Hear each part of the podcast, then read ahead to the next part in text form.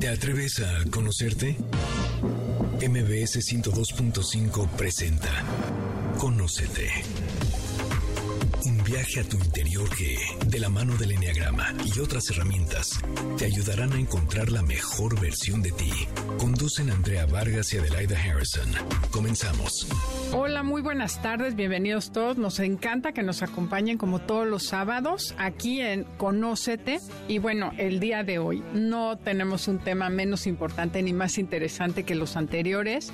Estamos en esta serie de conferencias, entrevistas y les tenemos invitados que nos parecen que cada día nos suman algo diferente y nuevo a este programa. Eh, en ausencia de Andrea, hoy me toca conducir y recibir a nuestra invitada que nos va a platicar acerca de un tema que siempre, siempre es interesante saber acerca de la pareja, ¿no? Nos pasa, por ejemplo, en las empresas que vamos a dar enneagrama y los grandes ejecutivos y los grandes directores, al final de la reunión siempre se acercan y dicen, oye, ¿me ayuda a saber qué personalidad es mi esposa? ¿Cómo le llego mejor? Entonces, a pesar de que queremos herramientas de trabajo o queremos hacer cosas por la empresa, por el entorno, eso de la relación de pareja, el corazón es algo súper importante, ¿no? Como que si esa parte no la tenemos acomodada o no la tenemos más bien trabajada, nos descompone todo en la vida. Y por eso el día de hoy tenemos a Eli Martínez. Ella es especialista en psicoterapia gestal, psicoterapia de pareja, constelaciones familiares, codependencia, resonance repatterning, esa me encanta. Y bueno, mil cosas más, aparte de coaching ontológico y amiga de Exa Querétaro. Además, vives en casa Bienvenida, Eli. No, hombre, feliz de estar con ustedes otra vez contigo. En, bueno, ya sé que Andrés está en espíritu, pero encantada de estar aquí. Sí, felices de tenerte y de verdad con un tema increíble porque acabas de escribir un libro que se llama Crea una pareja a tu medida. Sí. Fíjate que el primer libro se llama Crea una vida a tu medida, que ustedes me hicieron favor de entrevistar hace algunos años, que es un libro de desarrollo personal básicamente eh, de mucho trabajo. Sin embargo, el tema de pareja también siempre ha sido un tema que me ha ocupado, eh, preocupado y ocupado, eh, de tal manera que escribo este libro desde mi experiencia personal, desde lo que a mí me sirvió para poder generar una relación sana como la que hoy tengo, después de que la, cometí mil errores. Bueno, ¿qué te puedo decir? Eh, y también puse en práctica esto con mis pacientes y alumnos, viendo que también era efectivo con ellos. Y es una humilde propuesta, no estoy inventando el hilo negro, pero sí es una propuesta con ejercicios, con reflexiones, para que las personas puedan generar relaciones y vínculos fuertes a largo plazo, de conexión, de intimidad, de vulnerabilidad, que creo que hace falta mucho en estos momentos. Oye, sí es bien importante porque además como que damos por hecho y yo siempre digo que Walt Disney echó a perder el matrimonio porque nos metieron así con sangre, se casaron y fueron felices para siempre y yo creo que no hay nada más lejano a la realidad que eso, ¿no? O sea, se casaron y empezaron a chambear para ser felices. Y luego es difícil porque llegas al matrimonio y no, ¿cómo? Ya, ya estoy casada, ya para qué le digo que la quiero si ya sabe. Entonces... Me gusta esta idea. ¿Te parece que vayamos haciendo como una ruta o nos vamos platicando de qué se trata para que nuestro público pueda Mira, apuntar. De hecho, empiezo con el tema de la antropología de la pareja, porque es importante ver de dónde vienen todas estas creencias limitantes que tenemos el día de hoy en relación a la pareja. En relación al amor romántico, los primeros vestigios que se tienen es el amor cortés en la época de Shakespeare. ¿Te acuerdas que Romeo y Julieta, bueno, eran una chava de 13 años y un chavo de 15 años que se enamoran perdidamente y que este amor les cuesta, este enamoramiento, porque ni siquiera era amor, enamoramiento les cuesta la vida. Bueno. De ahí eh, realmente se empieza a hablar del amor romántico hasta el siglo XIX porque antes el matrimonio, la pareja no tenían nada que ver con el amor, eran más bien un producto, una, eh, una institución generada para crear hijos, para hacer las comunidades más fuertes por temas económicos, por temas sociales, pero nada tenía que ver el amor. Y es hasta el siglo XIX que se empieza a hablar de este amor romántico que hasta el día de hoy, a pesar de tanta información, tú no me dejarás mentir, sigue generando tantos problemas en las relaciones. Y te voy a decir algo, en mi experiencia creo que todavía más. Creo que todavía está más idealizado el tema de la pareja y por eso vemos tantas relaciones tóxicas. O sea que al final del día era bueno que no esperaras nada o sea, la relación matrimonial era un contrato. Sí, era un contrato. Y eso era muy fácil porque no tenías expectativas y lo que hubiera era bueno. Claro. No te quedaba otra más que pues, seguir adelante, ¿verdad? Claro. Es más, se tenían hijos muchas veces para que ayudaran en las tareas del hogar o del trabajo sobre todo. Y eso es bien interesante porque eso hace que tener hombres fuera más deseable que mujeres, porque en el campo servían más. Entonces también podemos entender de dónde vienen todos esos temas de machismo que hoy manejamos. Bueno, el patriarcado tiene 10.000 años. Yo sé. Sí.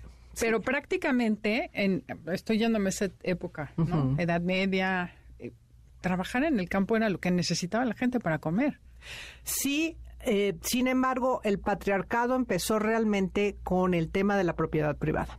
Okay. Con el sedentarismo y la propiedad privada, ahí es donde empezamos las mujeres a tener problemas, porque las mujeres curiosamente sí íbamos a casar también. Nada más que cuando teníamos a nuestras crías, eh, entonces ya era más difícil ir a la casa y por lo tanto empezamos a, eh, quedarnos a cuidar pieles mientras el hombre se iba a, a cazar el mamut de ahí nos fuimos como quedando ya en esta parte de cuidar el hogar, cuidar la familia y además pues entre todos se cuidaban unos a otros, estas comunidades tribales que hoy tanta falta están haciendo, ¿estás de acuerdo? Porque estamos en una comunidad totalmente dividida cuando antes unos a otros se protegían. Sí, además hay una teoría, que no sé si vaya al caso, pero de aquí ya nos vamos a, entrar en materia, que habla de la neurociencia y el cerebro, cómo funciona el cerebro masculino y el femenino. Sí. los hombres, y justo habla del cavernícola, que dice, ellos tenían que ir a cazar, entonces, ¿qué hacían? Tenían la capacidad de quedarse callados toda la noche estar separados porque no había nadie, quedarse viendo así fijamente a un punto esperando que apareciera el mamut para cazarlo. Hoy en día te encuentras al señor que se puede pasar todo el domingo viendo un punto fijo la caja negra de la televisión sin decir nada y no le gusta que lo interrumpa porque tiene que tener la atención fija ahí. Las mujeres se quedaban en la cueva cuidando niños, eran no eran machas, pero eran muchas. Entonces, ¿qué hacían? Ruido para que el depredador no se acercara. Entonces, qué curioso cómo eso, que fue un mecanismo de supervivencia biológico de las cavernas, hoy en día sigue prevaleciendo. Y a las mujeres nos hace vivir más el hecho de la terapia silvestre, que yo creo que es algo que los hombres podrían incorporar a su vida diaria, ¿no? Y quitar estrés. Pero bueno, cuéntame, esto, ¿cómo se ve el día de hoy reflejado en la pareja. Sí, tienes toda la razón, porque tenemos un cerebro reptiliano y seguimos funcionando desde esta, desde este aspecto como muy biológico, muy ancestral, y por eso es que las mujeres necesitan permitir que el hombre las conquiste. Porque es este espíritu cazador hasta el día de hoy persiste. Y además acaba de salir un estudio de Harvard, lo acabo de leer hace como un mes, impresionante, donde demuestran que el hombre en ADN sí le gusta conquistar a la mujer, lo va a preferir siempre. ¿Y qué es lo que está pasando? Que ahora estamos invirtiendo los roles y la mujer es la que está conquistando al hombre y le mata el espíritu cazador. También el hombre, ya ves que es más visual. Y el hombre buscaba, priorizaba estas caderas anchas porque eran símbolo de fertilidad. Y las mujeres priorizábamos a ese macho alfa porque significaba que iba a poder proteger y proveer mejor a la mujer y a la familia. Hay un aspecto biológico y los seres humanos vamos a priorizar siempre lo que apele a la sobrevivencia. Muchas veces se nos tacha a las mujeres de que somos unas interesadas. Algunas sí, pero no todas. Porque aquí otra vez el aspecto biológico, nosotros vamos a priorizar esto. Saber que mi hombre, que mi macho me va a proteger a mí y a mis crías, por lo tanto a las crías. Cuando aparecen las amantes, nosotras normalmente estamos peleando con otra mujer. Porque nos corremos el riesgo de que se lleven a nuestro proveedor. ¿Están de acuerdo? Claro. Es más, piensen, cuando cachamos, bueno, más bien, cuando sabemos, sí, de una infidelidad de una amiga o nuestra, ¿qué es lo primero que hacemos? No decimos mugre hombre, decimos mugre vieja, ¿verdad? Claro. cuando finalmente pues, él tiene lo suyo. Claro, cuando el que tenía el compromiso era él, ¿verdad? Pero nos vamos contra ella. Y es por esto, por la amenaza al abandono, de que nos vayan a quitar nuestro macho. Bueno, a ver, cuéntame, Eli, eh, una, un statement que haces que dice, tienes la pareja de acuerdo al tamaño de tu enfermedad. me encantaría que me expliques a qué te refieres con esto. Mira, normalmente nos sentimos víctimas en nuestras elecciones de pareja cuando no es así. Nosotros elegimos a una pareja porque nos viene a mostrar todo esto que necesitamos sanar. Una relación tóxica, desgraciadamente, se caracteriza por la, las emociones de miedo, culpa y obligación hacia el otro. Y este es el pan nuestro cada día. En América Latina es una pandemia verdaderamente. Yo me especialicé en el tema de codependencia, primero porque yo soy dependiente afectiva recuperada, tal cual. ¿Qué es eso? Empieza por ahí. ¿Qué es dependiente afectiva recuperada? Mira, hoy se sabe que la dependencia afectiva no nada más es un trastorno de la personalidad, sino es una adicción comportamental clasificada como tal en el DSM-5. Ay, Dios mío. Es decir, Así como el alcohol es el alterador del estado de ánimo de un alcohólico o la cocaína de un cocainómano, la relación es el alterador del estado de ánimo de nosotros. Es decir, aquí tenemos siempre la ilusión, la fantasía de que el otro va a venir a darme eso que yo no recibí en la infancia. Amor, protección, ternura, cariño, lo que sea. De tal manera que vamos replicando estas relaciones tóxicas porque lo que no se aprende, pues lo vas repitiendo en una y en otra, y luego nos victimizamos y decimos, ¿por qué tengo tan mala suerte y atraigo siempre este tipo de patanes o de mujeres? No, no es mala suerte, es tu enfermedad y mientras tú no te des cuenta de tu enfermedad y no te responsabilices, no vas a poder salir de ahí. Y como adicción tienes que trabajarla con los 12 pasos, con terapia y con trabajo espiritual. Me encantaría que profundicemos un poquito en qué tipos de adicciones emocionales hay, porque creo que sí hay mucha gente alrededor que tiene este tema.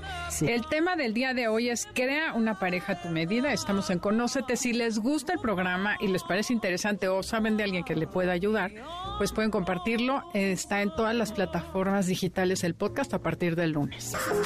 Esperamos tus comentarios en Facebook. Enneagrama Conócete. Continuamos después de la pausa comercial. MBS 102.5. En Instagram, y Facebook nos encuentras como Enneagrama Conócete. Danos like. Ya estamos de vuelta aquí en Conócete. Estamos hablando acerca de cómo crear una pareja a tu medida con Eli Martínez. Y Eli nos decía antes de irnos al corte comercial que así como hay adicción a la cocaína, al alcohol, al cigarro, hay adicción a la pareja o a la relación de pareja. Y nos ibas a explicar un poquito más, Eli, acerca de este tema. Sí, fíjate que la sustancia química adictiva de un dependiente afectivo se llama ilusión la ilusión de que algún día el otro va a venir a llenarte tus huecos existenciales, eh, el desamor, la desprotección, la falta de ternura, de seguridad que tú viviste cuando eras niña o niño. De eso, eh, y, y esta ilusión, ya sea que pretendo que mi príncipe azul o mi princesa rosa, y este el amor romántico tan peligroso, venga y me llene eso, o también recordar los tres segundos de placer que yo viví con una pareja. No es que vieras, Adelada, cuando nos conocimos, éramos uno, uno, uno mismo. Él me dijo que me amaba, que era la mujer de su vida, que no había nadie como yo. Y eso es lo que yo quiero oír.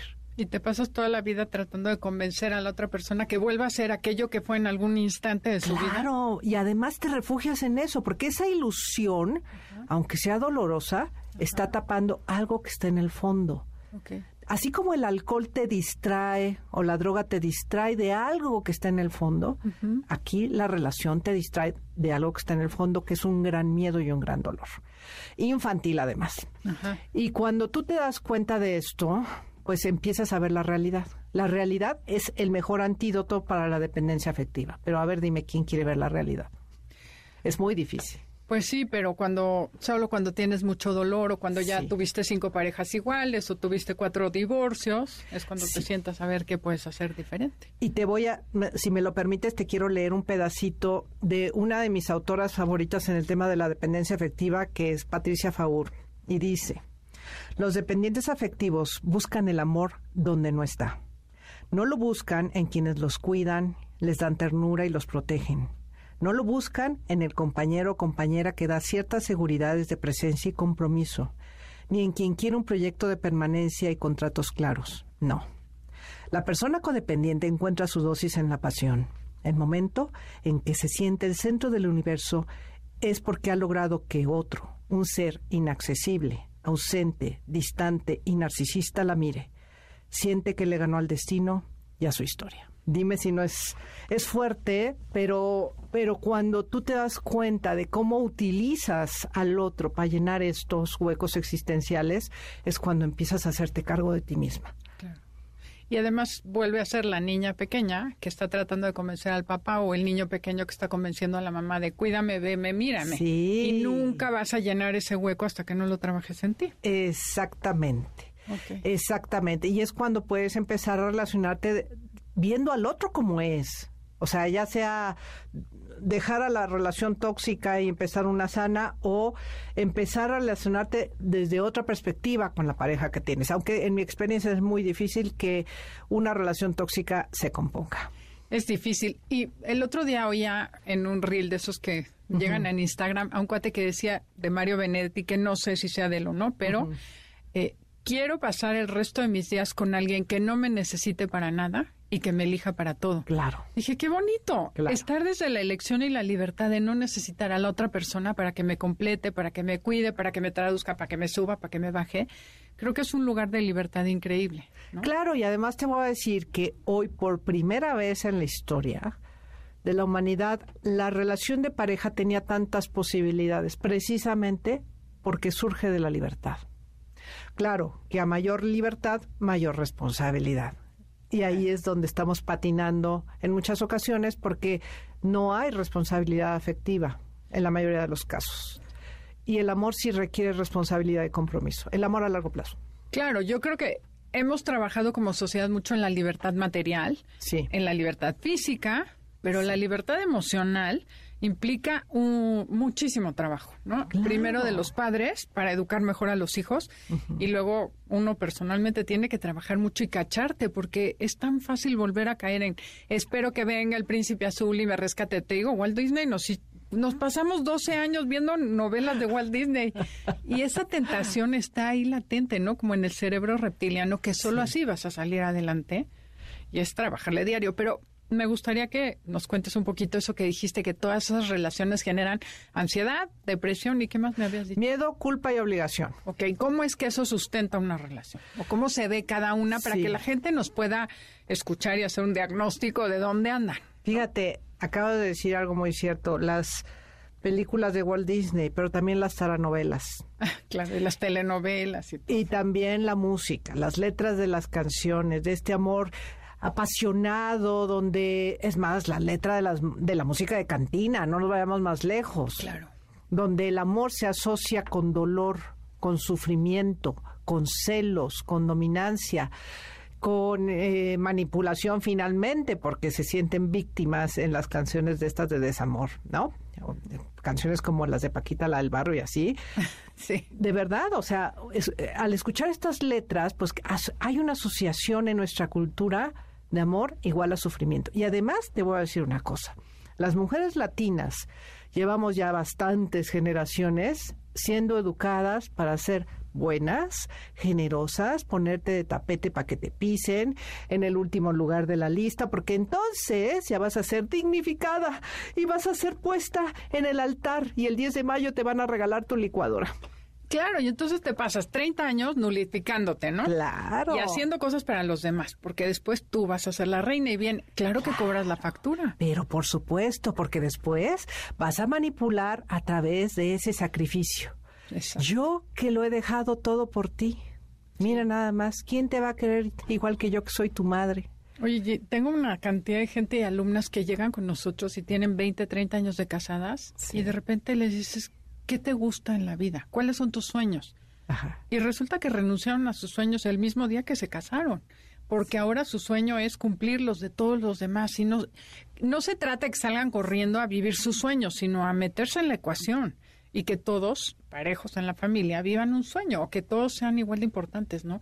Y sí creo que es responsabilidad de la mujer, la mamá, la que por patrones como quieras, cuando llegas a la familia lo vuelves a enseñar a tus hijos y a tus hijas y ahí generas una inequidad de trato. Terrible. Y fíjate, por ejemplo, no sé si te pasa a ti, pero cuando yo platico con mis amigas, porque yo fui joven en la época de los ochentas, ahora tengo 57, y cuando platico con mis amigas que decidieron ser felizmente mantenidas, no trabajar, por estos esquemas antiguos de no, quédate en el hogar, tú cuidas a los hijos, y hoy las ves perdidas porque ya no tienen un sentido de vida, porque ya los hijos se fueron, porque ya el marido las cambió por un modelo más joven, ¿no?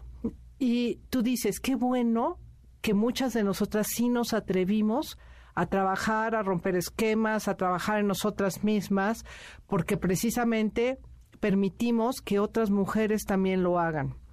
Yo creo que ahorita estamos en un momento de cambio muy fuerte. La pareja en sí no tiene como un destino todavía determinado. Se sabe que va a continuar la relación tanto heterosexual como homosexual. Sin embargo, otros esquemas de pareja, relaciones abiertas, poliamor, swingers, bla, bla, bla, bla, todavía no se sabe realmente el rumbo que van a tener. Lo que sí es una realidad y es algo muy triste y quiero recalcar es que muchas niñas, muchas jovencitas están transgrediendo su dignidad y sus valores al momento de convertirse en un objeto de consumo erótico. Y lo menciono como tal, y yo sé que es fuerte lo que estoy diciendo, pero en realidad el machismo no ha terminado, simplemente se ha transformado y con mayor violencia y con mayor indiferencia hacia la mujer y con menor respeto hacia la mujer. Porque si hoy te tienes que encuerar para ganarte unos likes de una bola de babosos y su aprobación y todo eso, y, y tú vas a depender de eso, entonces, ¿dónde estás tú como mujer? Claro. Y al momento de relacionarnos en pareja, también está sucediendo ese factor otra vez, la mujer está transgrediendo su dignidad y sus valores con tal de tener a alguien a su lado. Muchas mujeres mantienen hombres, muchas mujeres permiten infidelidades, permiten eh, todo tipo de comportamientos con tal de tener a alguien a su lado. Y eso no hace que las relaciones de pareja sean más profundas. Claro, no, al contrario. Yo creo que seguimos, es que ahorita que dices eso me viene así el flash, de seguimos siendo biológicamente mamíferos. Claro. Y los hombres quieren tener a su hembra y las hembras quieren tener a su macho. Entonces, sí, ¿qué pasaría? Y no quiero de verdad agredir a nadie, no quiero eh, imponer nada, pero es como cuestionarnos desde la parte psicobiológica. ¿Qué pasaría si entendemos esa parte y vemos cómo podemos transformar la manera en que nos miramos unos a otros? Claro. Porque yo creo que también eso que dices tú de cómo nos relacionamos y, cómo estamos estableciendo estas relaciones de codependencia, de miedo, de ansiedad. Y sigues en el fondo siendo esa persona que quiere una pareja, pero por otro lado vivimos en un mundo donde ya no está bien visto que hagas esto, aceptes lo otro. O sea, yo creo que todo empieza por dentro. Tenemos que empezar a mirarnos, a ver qué quiero yo, qué necesito yo y a volvernos personas completas, tanto hombres como mujeres, para poder ser capaces de vivir solos. Y ya que estás tú sobre tus pies, poder elegir a alguien con quien compartir tu felicidad y no que venga otro y te complete, porque entonces ya, ya empezaste mal. Como Jerry Maguire. Exacto. y fíjate, en este sentido, eh, qué bueno que mencionas esto porque está como muy de moda también decir esto, no, vive solo, no pasa nada, tú puedes solo, este, no necesitas una pareja y bla, bla, bla. Está muy bien, está padrísimo. Sí es importante aprender a ser autónomo, definitivamente. Sin embargo, el mayor crecimiento que puede tener un ser humano es a partir de la pareja. Porque siempre te va a enseñar todo lo que no quieres ver de ti. Es tu mejor espejo y tu mejor maestro. Un día aquí le comenté a Andrea, no sé por qué dije, es que la pareja, entendí que la pareja no es para hacerte feliz, es para enseñarte y conocerte. Me dice, ay, no, también para ser feliz, sí, pero tienes tú que ser feliz para que funcione la pareja, ¿no? Es muy sencillo, o atraes a parejas que te van a enseñar a partir del dolor o a partir del amor. No hay otro. Creo que más vale la segunda. Sí. Pero bueno, tenemos que ir a un corte comercial. El tema del día de hoy es crea una pareja a tu medida con Eli Martínez. Si les gusta el programa o si quieren comentarnos algo, búsquenos en redes, Instagram, Facebook, Enneagrama Conócete. Y también mándenos un correo a info arroba Esperamos tus comentarios en Facebook. Enneagrama Conócete. Continuamos después de la pausa comercial. MBS 102.5. y Facebook nos encuentras como Enneagrama Conócete. Danos like. Ya estamos de regreso en Conócete y el tema del día de hoy es crea una pareja tu medida. Pero Eli, estábamos hablando de las dependencias emocionales y tú no me has contestado una pregunta que te hice. ¿Cómo se manifiesta la ansiedad, el miedo, la culpa en estas relaciones de pareja o cómo la afecta? Sí, no, es que me pico en este tema y me voy como hilo de media. Bueno, mira, el miedo a que el otro me abandone, a que el otro me rechace sobre todo o a que el otro me invada. Hay dos tipos de mecanismos en las relaciones tóxicas, el antidependiente y el dependiente. El dependiente en una relación tóxica es el que me quiere, no me quiere, me, me busca, no me busca, me engaña, no me engaña, eh, y hace que persiga a la otra parte. Lo persiga, lo rastrea, es pegajoso, es este, ¿me quieres? Dime que me quieres, por favor, quiéreme. Y en cambio el antidependiente, que es la contraparte, tiene mucho miedo a la invasión. Y entonces huye, son los novios fugitivos. Y entonces es, hazte para allá, ya, quítate. Entonces uno rastrea y el otro huye. Y entre y más siempre rastrea, tiene que ser uno que huye y uno que rastrea. y luego cuando ya finalmente el que rastrea se cansa de rastrear, o se empieza a alejar. Y es entonces cuando el otro regresa y rastrea al primero para empezar otra vez esta dinámica de toxicidad. Por eso son relaciones de pleitos, reconciliaciones, pleitos, reconciliaciones. Sin embargo, aquí lo importante es como dependiente afectivo aprender a resolver tu miedo al rechazo y al abandono y como antidependiente aprender a resolver tu tema con el abandono y con la invasión, porque fuiste invadido por papá y o mamá normalmente, estos padres muy castrantes. Sin embargo, pues está el miedo entonces al abandono, al rechazo, a la traición, cualquier herida primaria. Eh, también está la culpa por no ser lo que se supone que deberías de ser para el otro, porque además te encuentras otra vez con la pareja de acuerdo al tamaño de tu enfermedad. Y entonces el otro te va a decir, qué bárbara, ni como mujer sirves o porque así, así hay comentarios así de fuertes. O si no estuvieras gorda, yo te, yo, te- yo sí tendría relaciones contigo, pero es que sabes que también estás vieja. O este no eres buena madre o no eres buen padre o mira nada más mira a la vecina ya le van a regalar su camioneta eh porque su marido mira qué exitoso es en cambio tú bueno a ver si algún día Qué horror. pero es que así se da desgraciadamente Eh, de tal manera que te sientes culpable de no ser lo que se supone a expectativa- expectativas tuyas y del otro, tú deberías de ser. Y la obligación de ser eso que se supone que deberías de ser. Y te vas esforzando cada vez un poco más, un poco más, un poco más, a ver si así el otro te aprueba, el otro te ama, el otro te da, cosa que no sucede. Claro. Y llegas por eso a puntos donde tú crees que tienes obligación de hacer cosas y el amor incondicional no existe en una pareja entonces. Por supuesto que no, y no sería sano, porque si el amor fuera incondicional en la pareja, permitirías todo. Es que como lo amo incondicionalmente, acepto que me pegue, pues no, no viene al caso, ¿verdad? No, bueno, bueno, una cosa amor incondicional y otra es de hacer tapete. Pero es que fíjate que así lo perciben muchas personas. Aquí lo importante es, acepto al otro como es, pero por amor a mí misma, Pongo límites. pongo límites, claro. Entonces, esto es obviamente en las parejas tóxicas. Y son Sí. esas tres maneras de relacionarnos. ¿Puede haber mezcla o es una otro formato o jugamos con todos Hay los muchos roles? grados, hay muchos tipos y, y de hecho te voy a decir que, por ejemplo, en los errores que cometen las relaciones de pareja, hay muchos que están dentro de las relaciones tóxicas. Por ejemplo, las estrategias de control y manipulación, que son el pan nuestro de cada día. Amenazas, chantajes, enfermedades, depresiones, este, manipulaciones, todo el kit completo con tal de que el otro me dé lo que yo quiero que me dé. Y por eso es que muchas veces sostienes o mantienes o aguantas relaciones inequitativas de pareja. Totalmente. O que igual ni estás contento, pero como digo, en vez de vivir, sobrevives. Exactamente.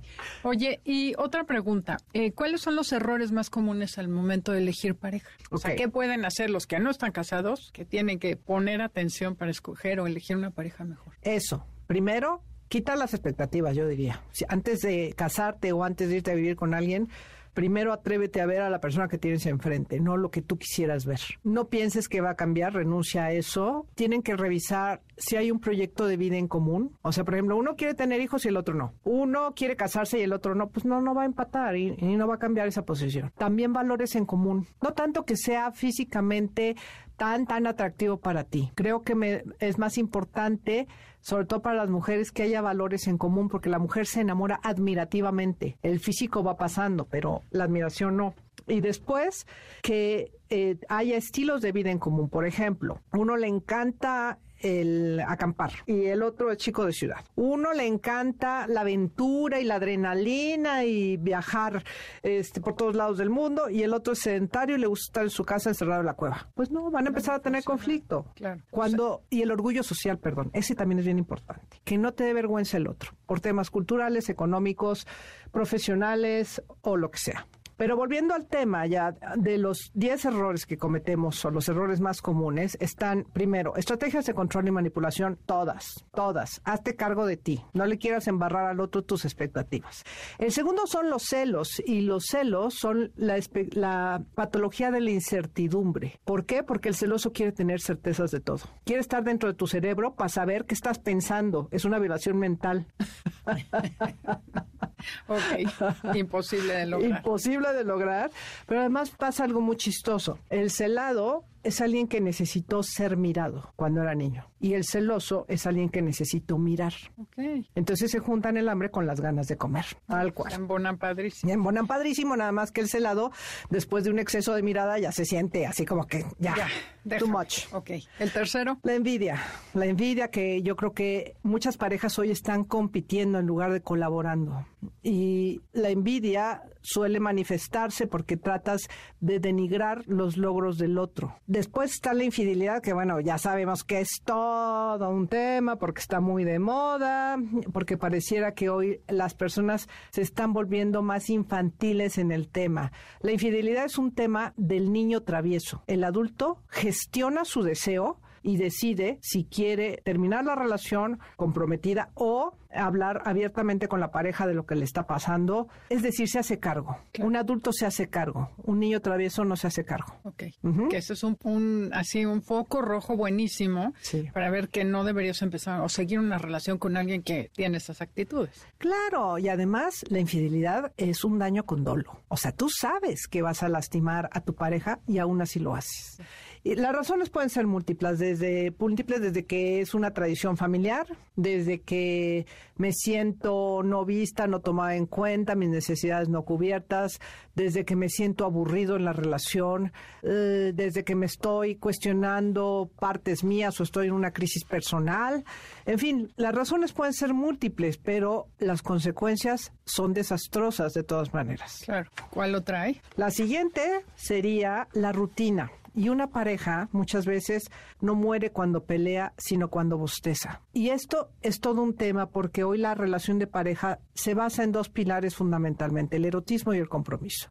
Y el erotismo muchas veces se confunde con lo que es la parte sexual. Y no, el erotismo es un cúmulo de ingredientes que hacen que tu relación sea divertida, sea de crecimiento, sea novedosa, sea alegre, sea juguetona, que quieras estar ahí. Es, es el deseo, tiene que ver con el deseo, tiene que ver con el futuro, porque es lo que no se ha construido, mientras que el compromiso tiene que ver con el amor, que es lo construido, que es la rutina, lo estable, lo confiable. No puedes vivir en el erotismo todo el tiempo, pero tampoco puedes vivir en el amor todo el tiempo. Y cuando puedes mezclar estos dos ingredientes es cuando llegas al agape, que es esta ternura, esta empatía, esta compasión por el otro, y es cuando las parejas brillan. Ágape viene de agalma, que significa brillo, y es literalmente estas parejas que tú ves y tú dices, ay, qué bonitas, yo quiero estar así, claro. ¿no? Pero yo creo que sí implica muchísimo trabajo personal. Volvemos a lo mismo, no es que te casaste y ya, sino es que necesito cada día pero la gente no hace reflexión, no se conoce, muchas veces no saben qué quieren, qué les falta, qué necesitas hacer distinto. El otro día me pasó con una amiga y me dio mucha tristeza porque me dijo, pues sí, Ade, es que la verdad el matrimonio después de 10 años se vuelve súper aburrido. Dije, qué horror. O sea, qué triste que ya sea como resignación a qué es lo que hay. Dices, qué feo, ¿no? Sí. Hay que trabajar y se puede cambiar, ¿no? Eh, bueno, a ver, ¿qué más nos falta? Porque nos, queda un falta minuto, vamos a... El orgullo, que muchas veces detrás del orgullo se esconde la vergüenza y otra vez la falta de responsabilidad personal. Me escudo en que tengo todos los motivos para estar enojado contigo, pero no te digo por qué. Te castigo con el silencio, te desprecio, porque en mi fantasía yo creo que tengo todo el derecho de, de guardarme mi, mi enojo, pero pues eso no resuelve. Aquí lo importante es la humildad. Una pareja requiere muchísima humildad y es muy bonito cuando puedo decirle al otro, lo siento. Como diría Diango, nos, nos faltaron dos palabras y sabernos perdonar. Claro. Y por último, el dinero y el amor. Ya sabemos que cuando el dinero sale por la puerta, puerta, el amor sale por la ventana. Pero yo también te diría que cuando el sexo sale por la puerta, el amor sale por la ventana. Sí, también es muy importante También. tener algo físico. Tenemos que ir a un corte comercial. Esto es Conócete y el tema del día de hoy, crea una pareja a tu medida. Pueden bajar el podcast en cualquier plataforma digital y si creen que le puede servir a alguien más, compártanlo, por favor. Esperamos tus comentarios en Facebook. Enneagrama Conócete. Continuamos después de la pausa comercial. MBS 102.5. En Instagram, Instagram y Facebook nos encuentras como Enneagrama Conócete. Danos like. Estamos en Conócete y el tema del día de hoy es crea una pareja a tu medida. Y bueno, Eli Martínez, que está con nosotros platicándonos acerca de este tema, quisiera tocar dos puntos que, que, que vi en tu libro. Uno, ¿Cómo identificar? Y creo que son dos cosas bien importantes que tienen mucha relación. Primero, identificar cuando la, la pareja ya llegó a su fin. Porque con ese tema del cultural de hasta que la muerte nos separe, luego se aguantan o resisten o se- vives como en cadena perpetua, ¿no? Sí. Aguantando la, la sentencia. Sí. Y después, otra cosa que he observado es que se divorcian y salen corriendo a buscar a otra persona y acaban en el mismo infierno con distinto diablo. Sí. Entonces, ¿cuándo es momento de cerrar? ¿Cómo podemos identificar eso? ¿Y qué podemos hacer para poder formar una pareja de manera diferente? O esos pilares que mencionas tú. Mira, normalmente cuando llegan a terapia de pareja es porque ya la pareja está muy destruida. Es muy difícil realmente que los dos quieran trabajar en la relación. A veces llevan acatorrado al hombre, ¿no? De que o vas a terapia o terminamos, pero no van por voluntad propia y con que uno de los dos no quiera trabajar y no se quiera responsabilizar es muy difícil. Pero ¿cómo saber si ya es el momento de salir de una relación? Precisamente cuando, a pesar del amor que se puede sentir, el dolor de estar en la relación es mayor que el placer. Es decir, cuando ya se agotaron recursos, yo sí soy de la idea de que hay que primero responsabilizarse cada quien de la parte que le toca, ¿no? Lo cual es la parte más difícil, reconocer qué hice o qué dejé de hacer y hacerte cargo 100% de ti en la relación de pareja. Por eso en la relación se requiere mucha humildad, porque es muy fácil culpar al otro de mis males. Pero suponiendo que ya una parte, porque lo veo mucho, ¿no? Una parte ya reconoció y dice, sí quiero trabajar, me gustaría conservar la relación, pero necesitamos trabajar en ella. Y la otra parte de plano dice, no, no quiero. Ya no hay O sea, nada que Eso hacer. ya no hay nada. Ya despídete que y deja de estar insistiendo en llevarlo a terapia de pareja o llevarla, porque esa persona ya no quiere estar. Entonces necesitas que los dos quieran trabajar. Claro, por supuesto, y aún así no hay garantía.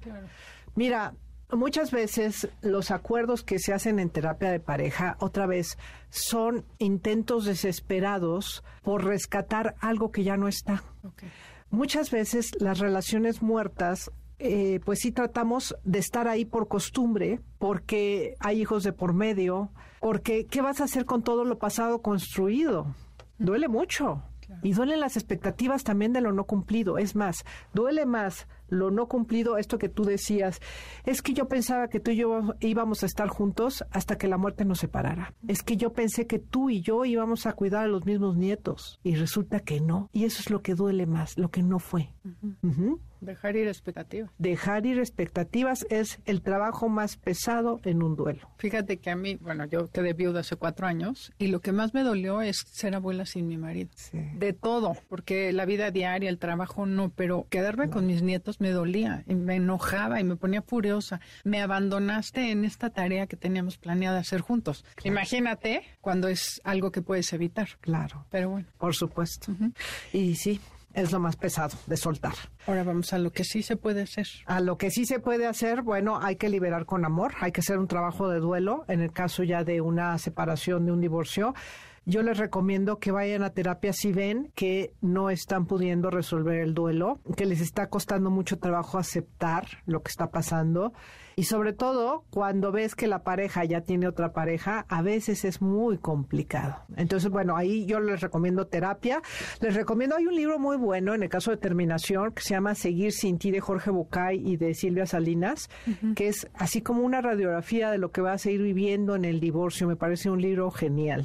Genial. Y bueno, antes del corte estábamos platicando, más bien en el corte estábamos platicando acerca de los pilares del amor. O sea, ¿cómo puedo yo elegir un amor a mi medida? Sí, bueno, lo primero que necesitamos otra vez, ya, ya hicimos nuestra elección de pareja, el casting es sumamente importante y hay que darse el tiempo necesario para ver con quién te estás relacionando hoy.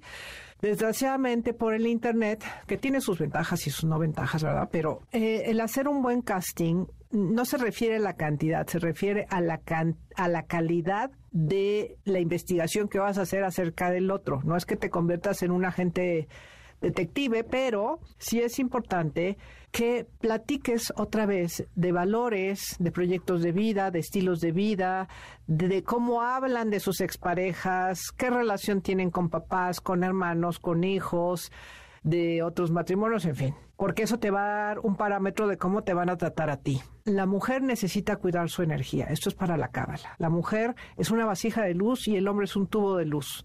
¿Qué quiere decir esto? la energía del hombre es hacia afuera. El hombre produce, hace, sube, baja. Y la energía de la mujer es hacia adentro, es sutil. Una mujer en su poder, como tú comprenderás, porque se ve luego, luego, ¿verdad? Es una mujer que, calladita, calladita, pero va moviendo la energía a todo mundo. O sea, la, gente quiere estar contigo, con estas mujeres. ¿Por qué? Porque no necesitan gritar, no necesitan comportarse como hombres para eh, ser respetadas, para ser apreciadas, para eh, tener, desarrollar sus talentos y su potencial. Y de esto necesitamos mucho en estos momentos, me parece. Pero bueno, ya que cuidaste tu energía, porque además la energía sexual también cuenta, no, no nada más te relacionas corporalmente, te relacionas sexualmente en todos los niveles, físico, mental, la energía que metes en tu cuerpo. Sí, imagínate. Claro. Sí, imagínate. En fin, cuidar esta parte. Y una vez que ya elegiste a la pareja, hay que empezar a construir. Y hay que empezar a construir en base a la confianza. La confianza es el pilar del amor, son las raíces del amor. Por ejemplo, cuando tú construyes un edificio, si no está bien hecha la estructura, pues se te va a caer el edificio. Es lo mismo en las relaciones. La honestidad, que no es lo mismo decir verdades que decir verdadazos, no es lo mismo decirle a la pareja, oye, te apesta el hocico, a decirle, mi amor, creo que necesitas ir al dentista. Es el cuidado con el que le dices las cosas sí, Hay maneras de decir las cosas. Hay maneras. Ok, que es el, respeto. El respeto indiscutiblemente. Entender que el otro es un otro. El buen manejo del poder, como les decía, el buen manejo del poder tiene que ver con que tú entiendas que el otro otra vez es un otro y que lo que tú seas o hagas más, por ejemplo, a lo mejor yo soy más rica que mi pareja, pero no por eso voy a utilizar el dinero para, manipularlo. Yo a lo mejor tengo más éxito que eh, mi pareja y no por eso lo voy a utilizar para humillarlo. Es decir, respeto la identidad del otro. La responsabilidad, 100%, 100%. Y más en estos tiempos, la responsabilidad afectiva es fundamental.